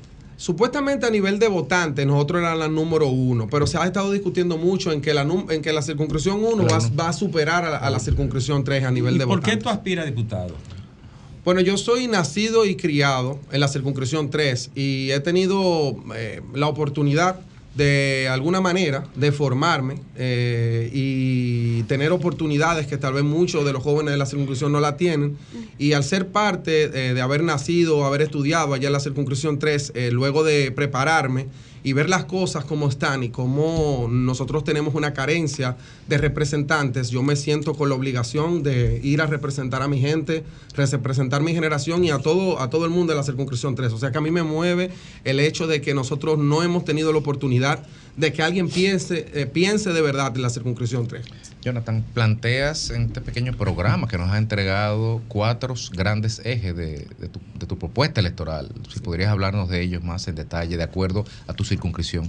Sí, nosotros aquí planteamos unas cuantas cosas que si ustedes pueden ver, eh, no, eh, no puntualizan un proyecto de ley en específico, aunque tenemos un sinnúmero de, de proyectos de ley, pero lo que se establece son algunos de los temas que la circunscripción 3 estamos teniendo muchas dificultades. Y podríamos decir que en todo, en todo lo, en toda- en todos los En todos los en, en cualquier en cualquier en cualquier tema, en cualquier campo, nosotros tenemos dificultades. Por ejemplo, nosotros tenemos problemas de educación y aquí en, en el programa que ustedes tienen, por ejemplo, habla de una educación de calidad y me refiero más bien a que en la circunscripción entre nosotros tenemos escuelas públicas eh, y también en las escuelas privadas en los colegios privados que diga mm, que lo que faltan son maestros y hace falta también eh, incluso que las edificaciones sean mejoradas. Entonces, cuando hablamos de, eh, de que hay una educación con calidad en la circunscripción 3, hablamos de desde el inicio, desde, desde revisar los programas de estudio, desde revisar las materias que no están, que antes estaban, de volverlas a incluir,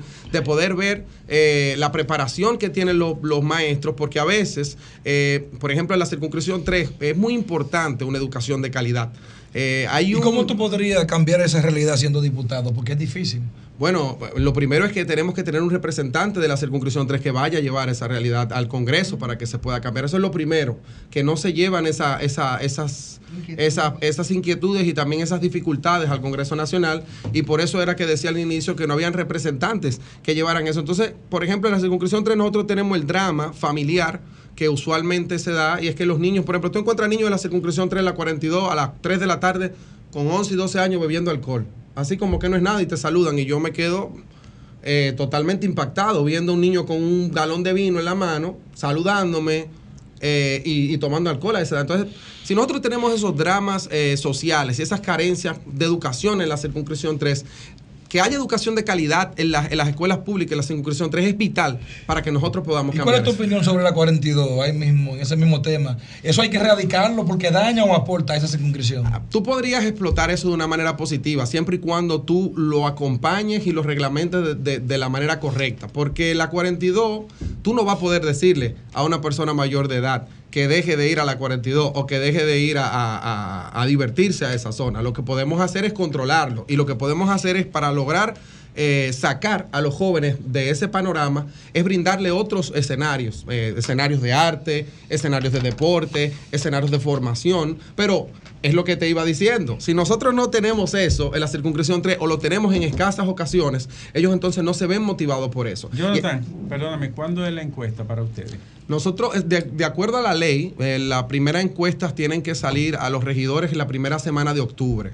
Y luego de eso, entonces se van a los diputados, que es la última, el último domingo de octubre. O sea que eh, a, finales de octubre, el último domingo, se van a estar dando las encuestas en la circunscripción 3. Un mensaje final, porque tenemos el tiempo en sí. No hay problema. Eh, la circunscripción 3 tiene, tiene mucho tiempo eh, presentando muchas dificultades. Eh, queremos presentar una diputación en la cual ya tenemos más de cinco años trabajando. ¿Cuántos diputados tiene? En la circunscripción 3 son siete. Siete.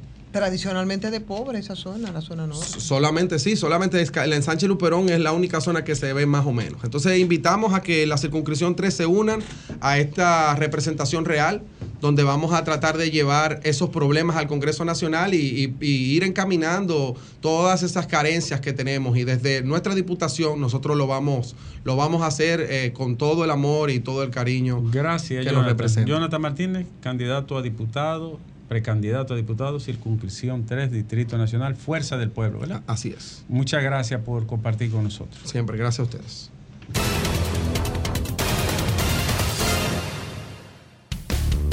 El sol de la tarde. El sol de la tarde.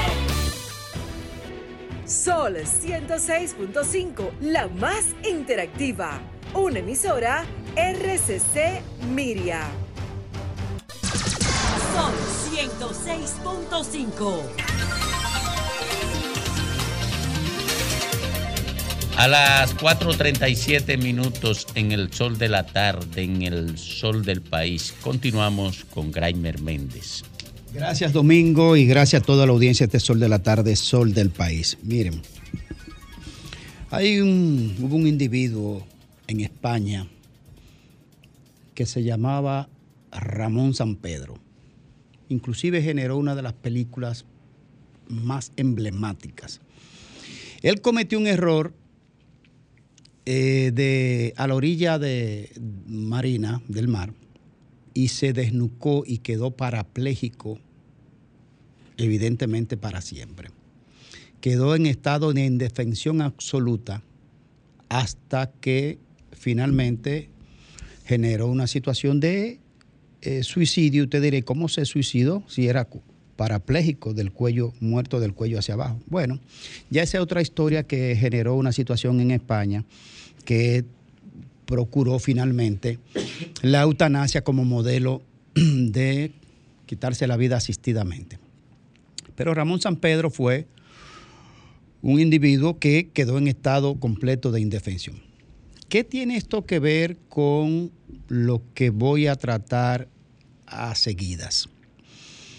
Bueno, que hay condiciones de donde el individuo o ciertos grupos sociales están en estado absoluto de indefensión. No se valen por sí mismos, no tienen las capacidades, no tienen las herramientas, ni tienen la organicidad para motorizar la solución de los problemas. Yo creo que el Estado haitiano está en un estado absoluto de indefensión. No se vale por sí mismo, no tiene las condiciones, no tiene las maneras. Que Ramón San Pedro en su momento se lo buscó si cometió un acto de imprudencia. Que el Estado haitiano por décadas y décadas y décadas se ha ido autogenerando su propio estado de calamidad. Es cierto. Desde que la condición de la humanidad que comenzó a organizarse en el Estado-Nación, desde la paz de Westfalia para acá, ha pasado mucho tiempo y, se ha, y ha pasado luego la Revolución Francesa y se establecieron los códigos generales del Estado-Nación y los Estados de Derecho.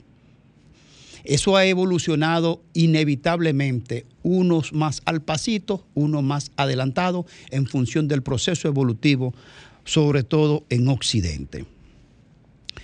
El año que viene, el Estado haitiano va a cumplir 220 años de fundado. Trastabillando, obviamente, era un Estado débil, eh, mínimamente eh, surgido de la sangre derramada y de la emancipación, de ser una república y de decapitar a todo el tema de la ocupación francesa y fundar una república negra. Ha pasado mucho tiempo, pero Haití se ha ido enroscando en su propia miseria, en su propia miseria de, incapacidad de poder resolver problemas. Y grita a todos los, los vientos de que ellos no pueden solo.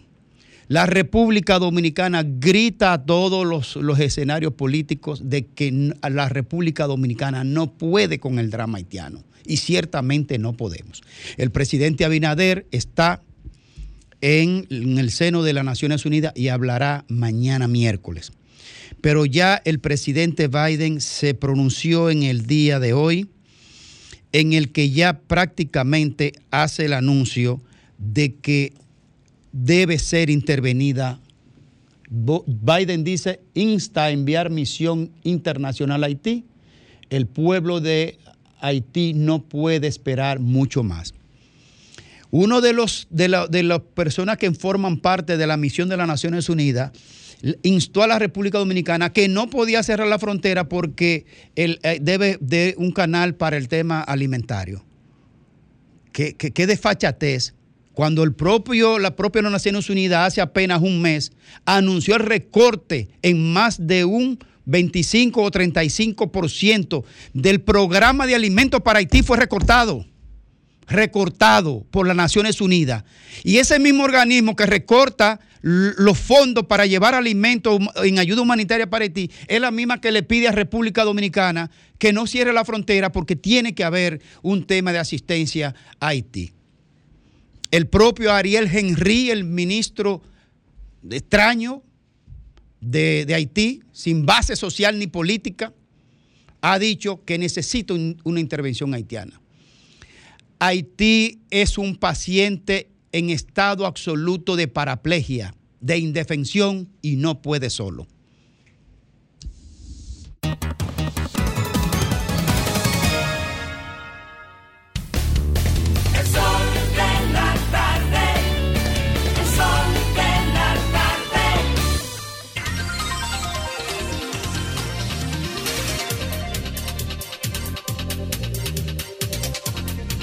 Bueno, retornamos al Ah. sol del país en rutas hacia el final. Atención, Merán y Sansón Batalla. El- este miércoles 27 de septiembre, honrando el alma no del primer guerrero de América, el alma del primer guerrero de América, Guarocuya Cacique Enriqui- Enriquillo.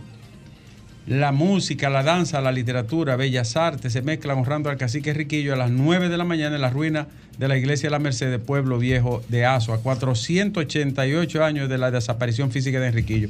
Qué tolete fue ese hombre. Sí. Así es que a los azuanos, yo espero que me, me guarden allá un, un espacio, porque voy para Azo a celebrar. El Bolívar analfabeto. Las- eh, no, él sabía leer. Él sabía leer. Él sabía Sabía leer. leer, sí. Ah, sí, Valiente. ¿Cuántos años fue que duró? 13. Coño, es que hace falta gente así como Camaño, Enriquillo. Ya, ya, ya. Coño, mi Piro, Ya, Alejandro. Ya, ya, ya. ¿Eh? Fel- ya. Felino. Está bien, está bien. Ya. No.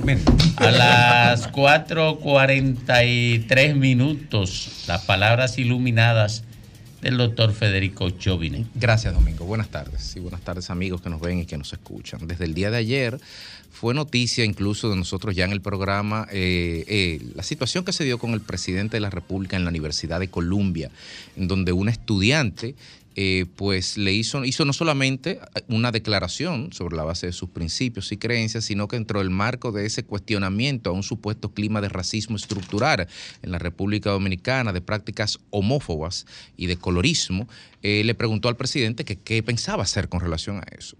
Todo el país vio la respuesta del presidente, una respuesta muy serena, muy respetuosa, donde indicaba realmente la- el manejo que la República Dominicana ha dado del tema haitiano cuando ella le cuestionó sobre el tema. Mire, varias cosas sobre ese tema.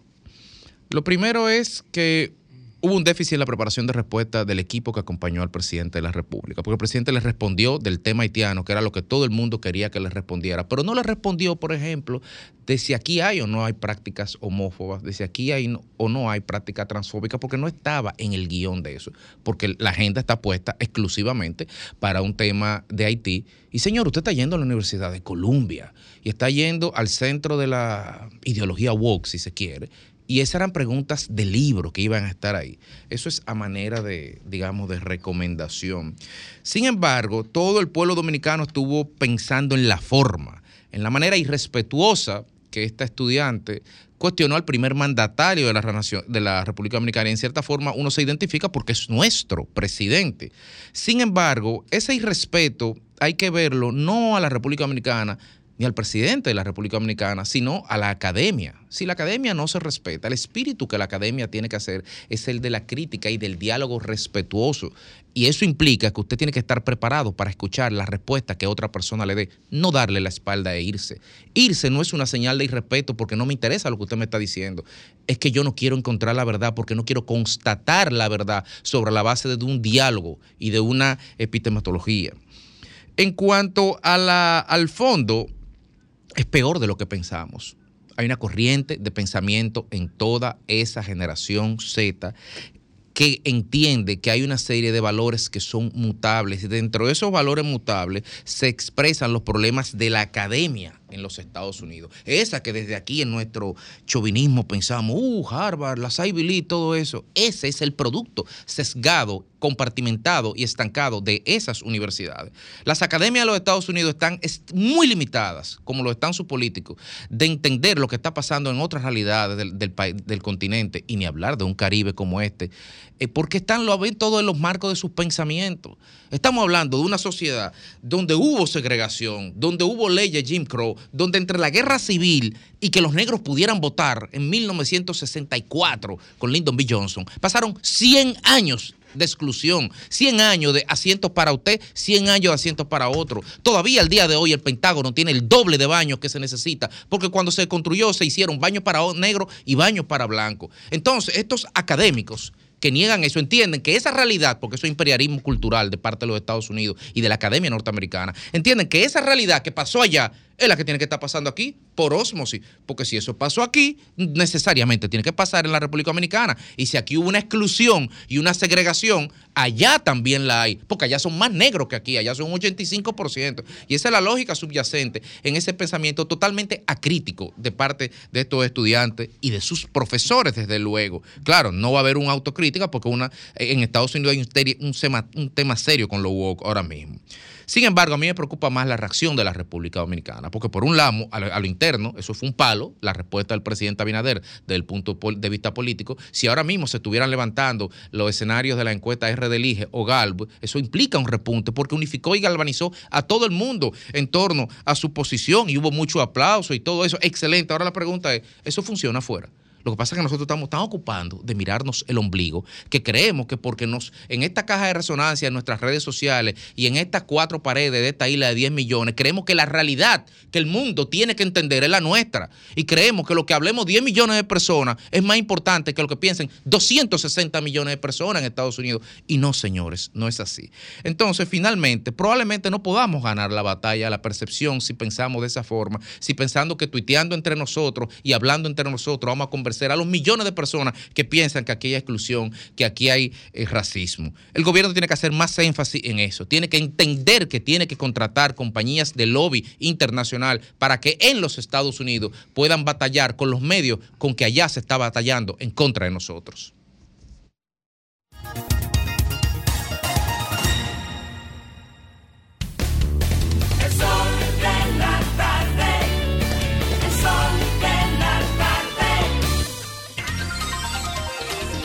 Cerrando, cerrando el sol de la tarde correspondiente a este martes. Ni te case ni te embarque, ni de tu familia te aparte, a menos que no tengas que buscar comida por algún lado.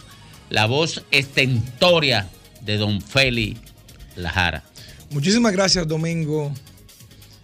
El metro ha sido tema esta semana, compitiendo inclusive con el tema del presidente, la Universidad de Columbia y el tema de Haití. Pero para hablar del metro, yo creo que es necesario hablar obligatoriamente de los servicios públicos en la República Dominicana como colectividad o como colectivo. En la década de los 80, la República Dominicana se le conoce como la década de la economía perdida. Es decir, que en ese periodo de tiempo no avanzamos económicamente, sino prácticamente o nos estancamos o retrocedimos.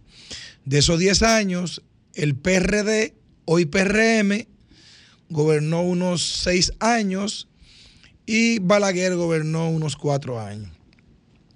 Pero llegó el desarrollo en la República Dominicana. Se comenzó a transformar el Estado dominicano, principalmente a partir del conjunto de, de leyes de 2006-2007, ya luego con su aplicación principalmente 2012-2013. Y creamos un Estado moderno, pero ahí llegaron entonces un sinnúmero de servicios públicos que entendíamos que eran de primer mundo y que era un lujo para los dominicanos tenerlo, como es el caso del metro. Como el metro es un tema que lo veían los dominicanos por televisión, el de París, el de, el de España, el de Estados Unidos o el de China, y se veía como que era un lujo tener un metro. Se construyó y se continuó.